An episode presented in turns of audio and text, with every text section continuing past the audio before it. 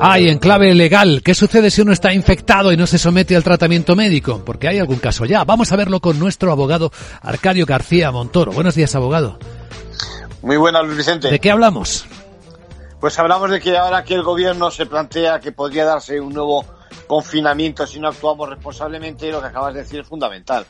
Hemos visto quienes se resistían a quedarse en casa en estos instantes a ponerse la mascarilla o guardar la distancia. Pero bueno, saber que hay enfermos en nuestras calles, que son un riesgo de contagio enorme para todos los demás, eso es un peligro. Y en estos casos, la justicia tiene que actuar, como lo ha hecho en Santiago de Compostela, cuando un vecino de A Coruña ha desaparecido portando el virus. Ayer mismo se ha puesto en marcha el operativo de búsqueda y aislamiento del individuo.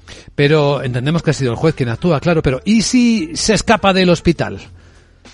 Bueno, las autoridades sanitarias siempre pueden tomar medidas que requiera el paciente para, para diagnosticarlo y para tratarlo.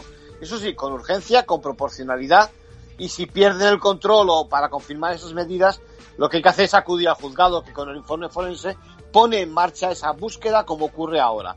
Este va a ser el mecanismo en cuanto se tenga conocimiento de similares comportamientos incívicos desde, desde aquellas primeras noticias donde se tuvo eh, sobre, sobre el hotel de Canarias que hubo que aislar nuestro modelo, digamos que ha ensayado mucho y temeroso de esos nuevos brotes podríamos incluso conocer casos donde se exija responsabilidad criminal por estos hechos. En conclusión.